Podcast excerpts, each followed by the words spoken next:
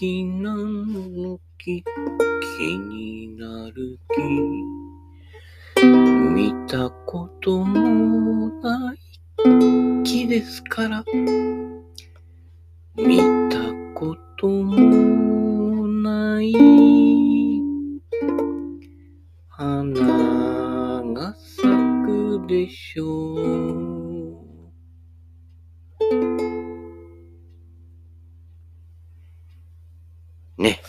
からやってる CM のね、えー、この曲誰が作ったのかって、あれ小林亜生じゃなかったっけ？ね。すごいよね。名前がすごいよね。亜生。ね。えー、亜生。まあ、暑くてね、汗かきますけどね。えー、夏は洗濯物がね、毎度毎度増えますけれどもね。洗濯物ね、あのー、入れっぱなしにしてね、明日やろうとか、やめた方がいいですよ。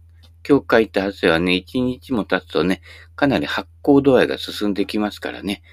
うん。この間ね、バッグの中で、あのね、ゴルフ帰り、汗かいてるでしょ？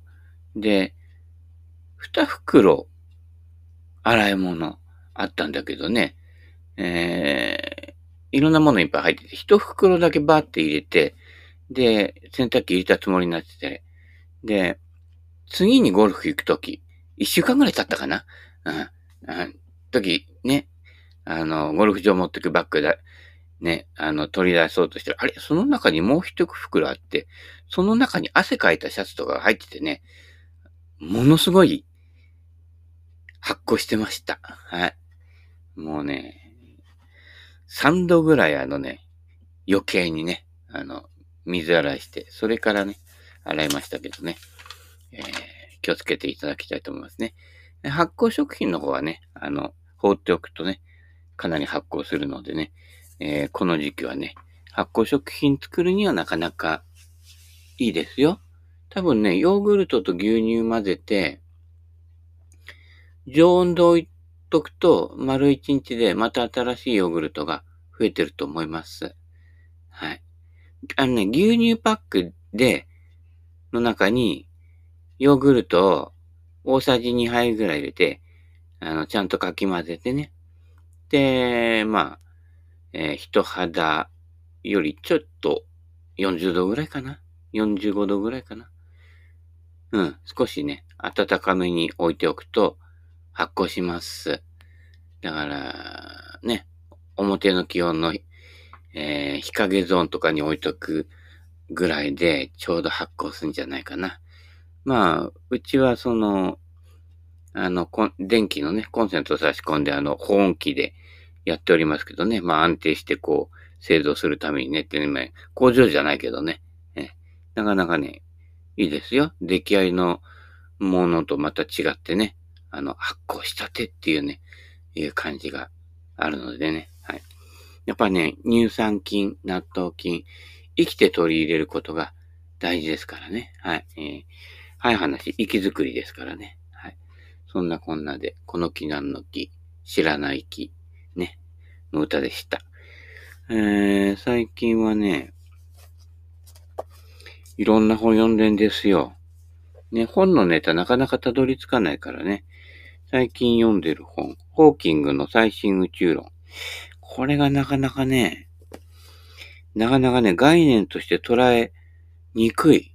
えー、ブラックホールとかね、えー、なんだっけ？ワーム、ワームホールとか、ホワイトホールとかね。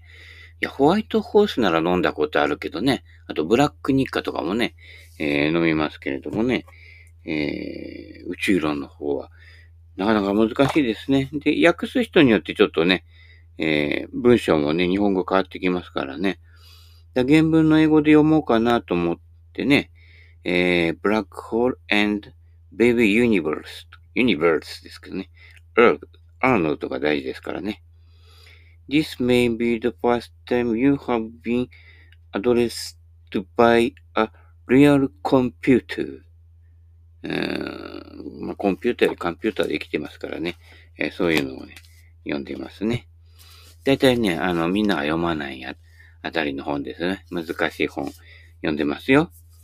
えー、無教会ね、ケン・ウィルバーってね、えー、っと、なんて言うんでしょうかね、心理、トランスパーソナルって言うんですけど、心理学の延長線で、まあ、よく普通ね、スピリチュアルとか、あの、えー、宗教とか、そっちの方、結構こう、曖昧模倣としてなんかこう、いい加減でしょ？壺を買えばね、えー、なんとかなるみたいなね。お、それはあの、向こうの思う壺って壺ですからね。うん、書いてありますよ。そこをひっくり返してみてください。えー、私の思う壺って書いてありますからね。気をつけてくださいね。ねえー、壺はちゃんとね、あのー、あの人が鑑定したね、いい仕事してますね。っていうね、そういう壺を選んでくださいね。はい。それじゃなかったら、壺はね、あの、益子とかね、笠間とか行ってね、えー、自分でやいてください。はい。陶芸教室やっておりますからね。はい。えー、無教会って、これもね、えー、トランスパーソナルの本なんですけれども、ね、これはなかなかね、えー、難しいですけどね。これはだから、普通読むとなんか難しい本を、こう、優しくね、解説できる。ね。私がほら、坂田さんの本とか中部さんの本とかね、いろんな人の本読んでこうね、えー、べけん五六に置き換えてね。うん。ね。アウトサイドイン、葛藤中は悪者だ、悪役退散とかね。そういうこう、まがいものに騙されないでね。うん。ずっと坂田さんの本読むと、いや、あの、左向け左だよっていうね。左に振ってくんだよと、目標方向に振ってくんじゃないよって、目標方向に振っていくから肘引けスイングになるんだよってね、え簡単明会に書いてあるからね。うん。坂田さんのスイングなんかもそうだよ。もうね、練習場で言うと、左のネットの方向いちゃうんだ、最後。うん。そんでフェードボール打っていくわけだね。だからかなり、だ普通の人が、ああ、右押し出しスライスダメだ、直さなくちゃ、なんて言って、右向いて、えいなんてね、えー、止め打ちでヘッド返したりしてるけどね。いや、左向いて、普通に振って右に出るでしょ？右のネットに当たるでしょ？だったらその分左に振り切っちゃって、それで正解なんですよ。左のネットの方に振るんですよ。それで真ん中行くんだから、実は正解のスイングを最初からやってるのね。で、それ間違ったスイングだってね、誰かが言うからね、あ、直さなくちゃなんて言っておかしくなるわけだからね。うん。で、一周回って初心者のスイングしてる人が、ね、世界山とかかっちゃうわけですから。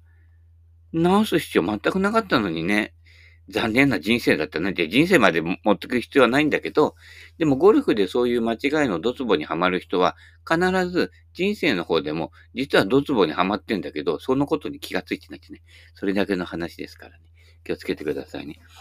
それなんでそうドツボにはまってしまうかというと、特定の枠組み価値観、これが正解だという価値観をね、安易に受け入れてしまって、それに沿ってきてるから不自由になるわけです。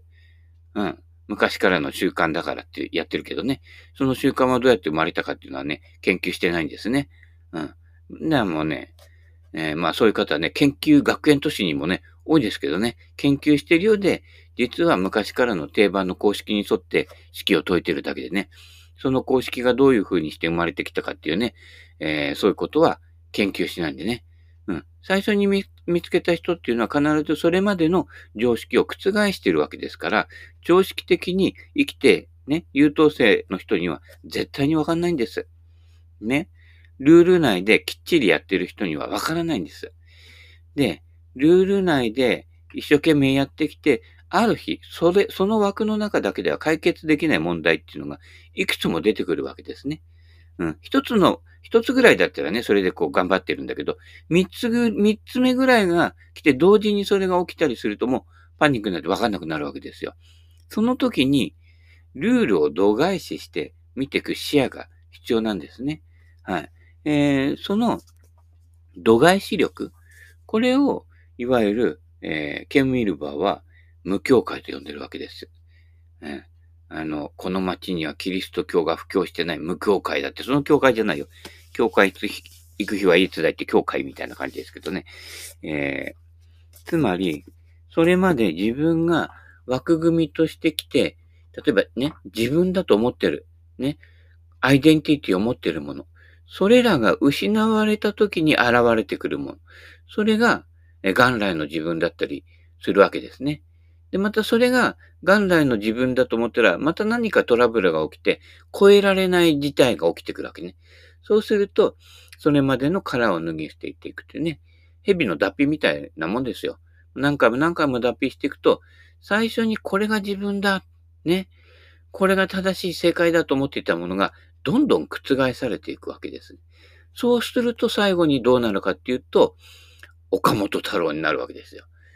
その都度その都度、一体これは何だって。うん。それを枠組みを外していくわけですね。うん。で、その辺をね、詳しく説明している動画が NHK の YouTube の方に載ってます。岡本太郎のね、が、太郎マンになってね、ウルトラマンじゃないけどね、特撮で出てますから、あれ面白いから、あのね、必ず全部最後まで見てください。長くても7、8分程度ですから、全部見れますから、あの中にね、岡本太郎の真髄がね、いっぱい出てます。ね。孤独にならなきゃ何も生み出されないとかね。うん。そういう、そういうようなことがね、いっぱい出てますのでね。うん。まあ、俺はね、全部見てないんだ。全部見ても、あの、結局あの、普段俺が言ってることとかやってることとかね。うん。あんまり変わんないのね。うん。ね。き、今日もね、なんか夢見たんだけどね、なんか日常の延長みたいな感じでね、えー、ゴルフに行こうとしているんだけどね、タカさんが足がないって言ってね、で、あの、遅れてくるって言ってね、電車で来るんですけどね、あの、電車が来るまでね、あの、もう3人揃っちゃったのでね、3人でショートコースを回りに行ってね、ぐるぐる回ってる夢ってね、まさ夢かいみたいな。いや、もう、まあ、本コース回る前にね、ショートコース回りませんけれどもね、うん。ただでさえ暑くてね、倒れちゃうから、今日は生き残りゲームですからね。うん。そういう感じでね、夢と現実の境目がね、よくわからなくなってね。うん。で、ショートコースぐるぐる一緒に回ってた人が、今日一緒に回る人じゃなくて、えー、黒さん。大師匠ですよ。ファルコンさんの師匠ですよ。ね。で、ファルコンさんが、えー、羽鳥さんの師匠ですから、大師匠っていうわけですよ。うん。あの、落語界で言えばもう柳家子さんみたいな感じですよ。あの、鳥人間コンテストとかでもね、あれいろんな設計したりなんかして、ね、なんか、何？パテント取ったの？取って、パテントだっけ？なんだっけ？わかんないけど、ああいうのどんどん開発してね、えー、黒さんがいなかったらね、えー、ソニーの携帯は売れなかったぐらいの、えー、重要人物ですけどね。うん。一緒に回ってんですけどね。うん。黒さんも結構ね、えー、曲がるんですよ。はい。まあ大体ね、勝負すると大体似たようなスコアでね、似たようなゴルフするんですけど、彼の方がね、豪快なんですね。鳥人間じゃないけどね、ドワーッと飛んでいくんですよ。ボールがですよ。うん。体は意外とね、でっかいんでね、えー、黒さん、ね、あ、これ聞いてねえかな。黒さん、ニノさん、マモさん、スーさん。ね、この辺があの、いわゆるヘビー級ゴルファーですからね。はい。うん、こ俺なんかほら、えー、前はね、あの、ライト級だったけどね、今、あの、もうちょっと上がっちゃってね、えー、バンタム級、ウェルター級ね、えー、肉級ねって肉級ね、猫じゃねえからっていう話ですけどね。うん。まあ、名字に猫はつくんだけどね、本名の方にね。えー、まあ、それは置いといてね、えー、そういうことなのでね、無境界。えー、だから、今までの枠組みが自分だと思っていたものが、もうちょっと実は、ルールをなくしても大丈夫だ。ね。もうちょっと本質的に近づくためには、一度、ルールが何のためにできてきたのかとかね。うん。六法全書全部読んだって人生はわかりませんからね。うん。六法全書を枕にして昼寝するようになってきて、ちょっとだけ分かってくる。でもこれ硬いなとか思っちゃってね、六法全書の中身抜いてね、軽くしてね、で、外枠にあの、枕カバーしてね、もうちょっとや、柔らかくしてとかね、えー、ウレタンとかね、混ぜちゃったりしてね、うん。で、こう開発してって、あ、俺やっぱ六法全書学んでね、資格取るよりね、このみんなが安眠できるように枕を売ろうとかね、えー、そうやってこうね、えー、仕事まで変わっていっちゃうわけですよ。ね、今までこれが絶対だ、俺の生きる道だと思っていたのが、実は向いてないと。みんなのね、安眠のためにね、こう枕をね、研究してね、ここの低反発の素材を使ってとかね、研究するわけですよね。えー、ああの、ね、あの頭に合うデザインはこれだとかね、うん。ハゲが寝てる間に滑らないね、枕はこれだみたいなね、うん。あの、ギャグと人生で滑ってたりしますけれどもね、えー、その辺はまあ置いといてね、えー、そんな感じでね、えー、寝る子が育つですよ。うん。もうは、早寝ですからね。早寝早起き元気な子ですからね。うん。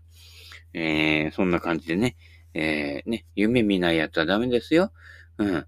ね、赤ちゃんも夢を見るのかしらって。でね、赤ちゃんと私が一番ね、世の中で夢見てるんじゃないかって言ってね。で、現実世界の方は意外と結構リアリティなんですよ。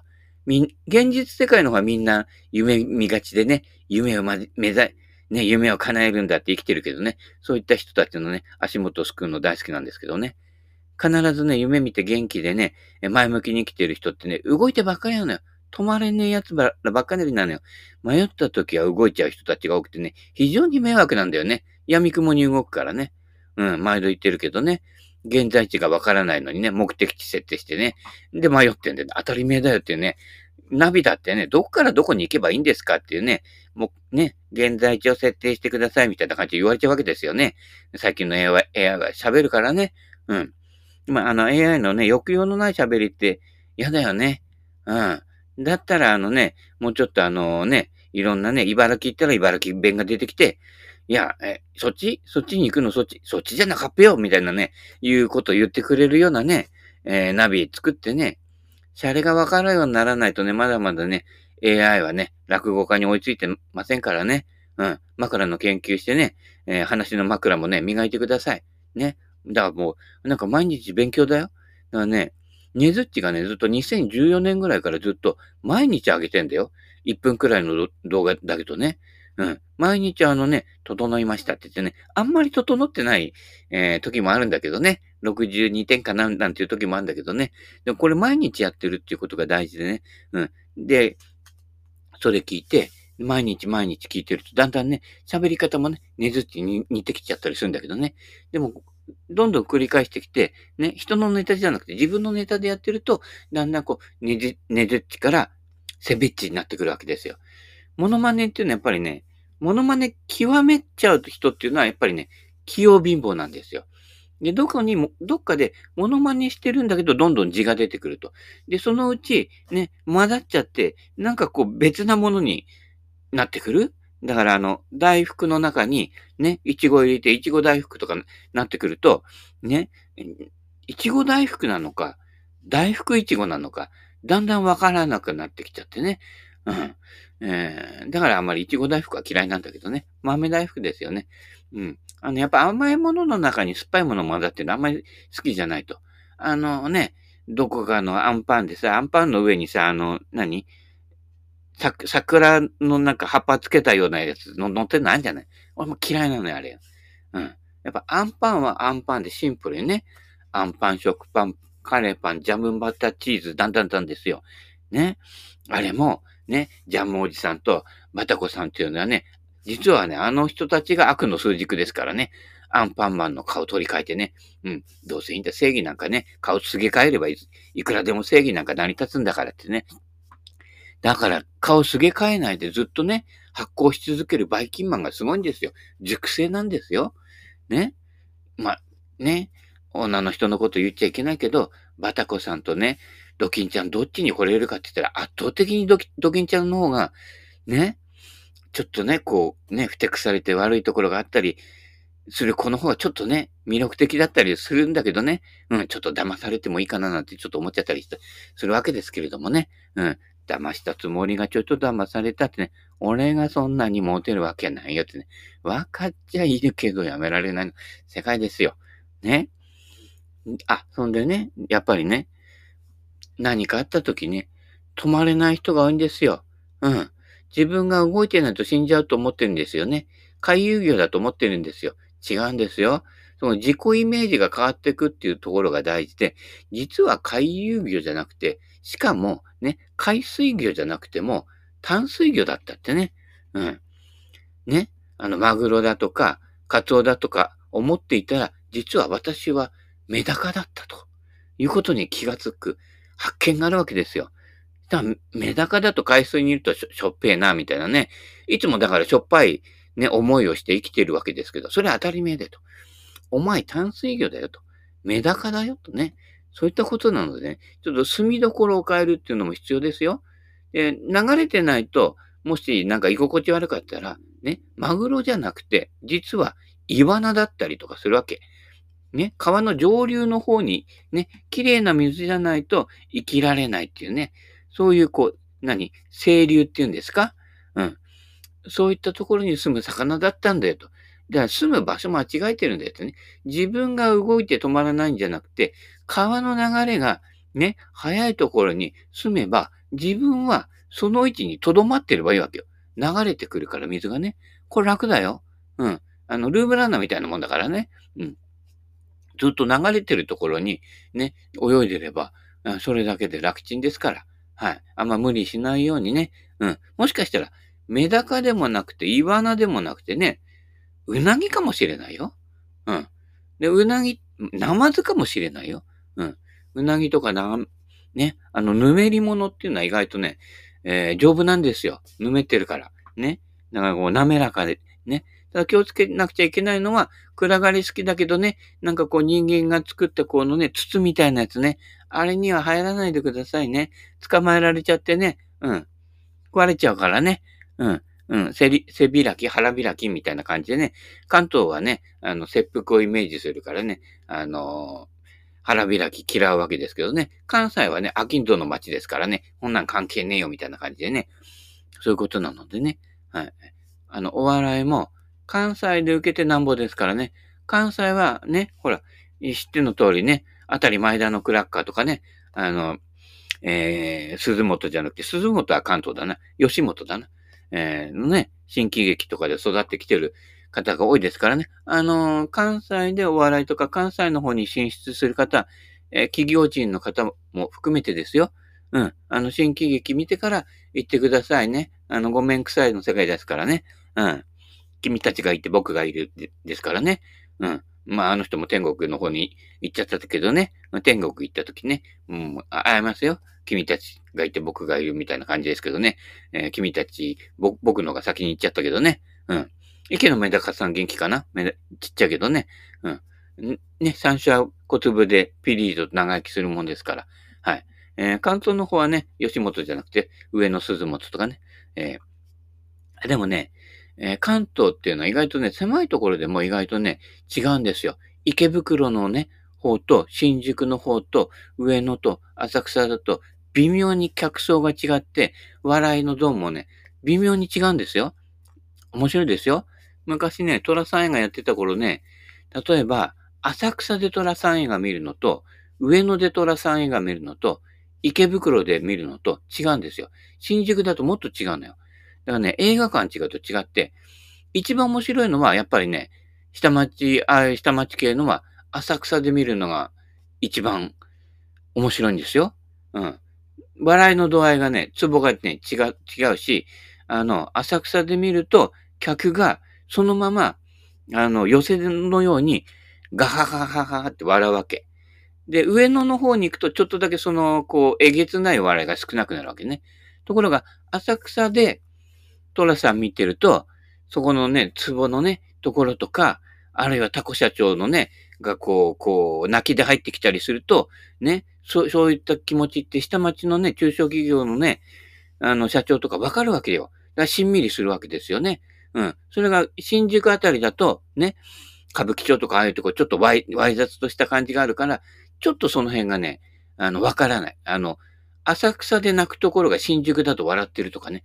そういった違いが出るんですよ。うん。で、池袋だとそのちょうど間ぐらいで、もうちょっとなんかちょっとね、土着的な、ね、都会なんだけど、池袋ちょっと土着的な感じがするわけね。で、上野っていうのは常磐線流れてたりとか、あの、山手線流れたりしてるので、ちょっと浅草の下町よりはちょっともうちょっとこう、あのね、言っちゃ悪いけど、こう、芋っぽさがあるわけですよ。東北の方からね、ずんだ、ずん、ずんだずんだの感じで来てる人なんかがちょっと混ざってるような感じでね。あの、山手線の、えっと、西側と東側ではやっぱちょっと文化が違うのでね、東側の方はちょ、ちょっとね、こう、田舎臭さがね、ああ、上野駅みたいな感じでね、あの、集団収束ですよ。中中卒してきて、ね。その空気がね、ね、まあ今のどれだけ残ってるか知らないですけれどもね。うん。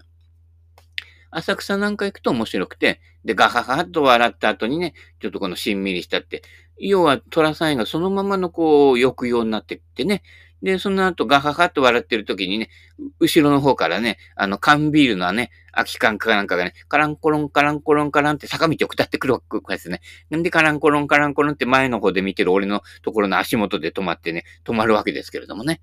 うん。そういったことなので、で、昔はあの、合間にせんべい売りとかが来たりとかね、してたんですけどね。今、なくてね、売店で買うわけですけれどもね。ねで、売店で買うと高いから表でね、えー、鈴本もそうですけどね、鈴本のちょっと脇っつのところに、えー、今あんのかな、酒屋さんがあってね、そこでね、あの、2本ぐらい買って、それから入ってくるわけですけれどもね。はい。そんな感じで、ね、ところ変われば払いも変わるということなので、逆に言うと、今の自分で合わないと無理していることないんですよ。環境を変える。うん。流れ変えると、あれ？実は俺自分ではこうだと思っていたけど、違うなと。うん。あの、八方美人で変わるんじゃなくて、環境でナチュラルに変わっていくっていうの、関係性で変わるっていうことが分かると、人間関係も変わってきますからね。で、その頑固で、これは俺、これが、これが俺なんだって思ってると、その環境に応じた変化ができない。うん。環境に応じて変わっちゃうことを自分に許すということね。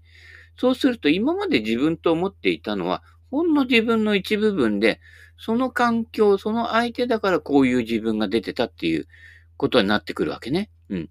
でやたら相手に反応して、ね、あのー、反応過剰になっちゃう人は、ちょっとね、環境を変えてみて、そうすると違う自分が出てくるから、その自分も受け入れるってなってくると、いろんな自分が出てくるわけね。で、そのいろんな自分ね、例えば、いろんなお笑いやりたくていろんな芸人さんの真似するんだけど、そのうち真似してるだけじゃなくて、えー、その真似してるところの中に、そこだけじゃないものが出てくるわけね。で、それ、そこが新たな自分として構築されていくわけですよ。だから、それまで自分として思ってたものを失わないと、その先の広がりが出てこないわけ。うん。だから上を向いてね、これが俺だと、これで頂点を取るんだってやってるやつはどんどん先すぼまりになっていくわけ。頂点なんかいくらもいないんだから。だから逆に、底辺で、底辺の方の芸人さんとかいろいろ面白い人いるから、そうするといろんな芸人さん見てって、いろんなそのね、売れてない芸人さんのモノマネをしていくと、さらに広がっていくわけ。売れてない人とかね、社会で失敗した人の数の方が多いわけ。成功の人、した人だけ成功体験とか言っててね、努力すれば必ず報われるってね。いや、それ1000人に1人の世界だからね。999人はね、適度にこけてるわけね。で、こけ、問題はそのこけ方ね。うん。で、それでも上を向いてる人は、さらに失敗を重ねるわけ。下を向くんですよ。下を向けばいろんなものをね、拾うから。今日も夢の中でね、あの、やっぱり拾ってるんですよ。で、ロストボールだけ拾ってるのかなと思ったらね、このね、お店でね、ボールを売るときにディスプレイしているこのもの？あのディスプレイするこのものって意外と面白いのよ。あの歌い文句とかね、そのボールを乗っけてるこう棚とかいろんなものがあってね。で、それをね、拾ってる夢でね、もうボールにとどまらないでそこまで拾うかみたいな、えー、なんか夢か現実かわからないね。どっちが現実なんかよくわからない夢をね、今日も見ましたけどね。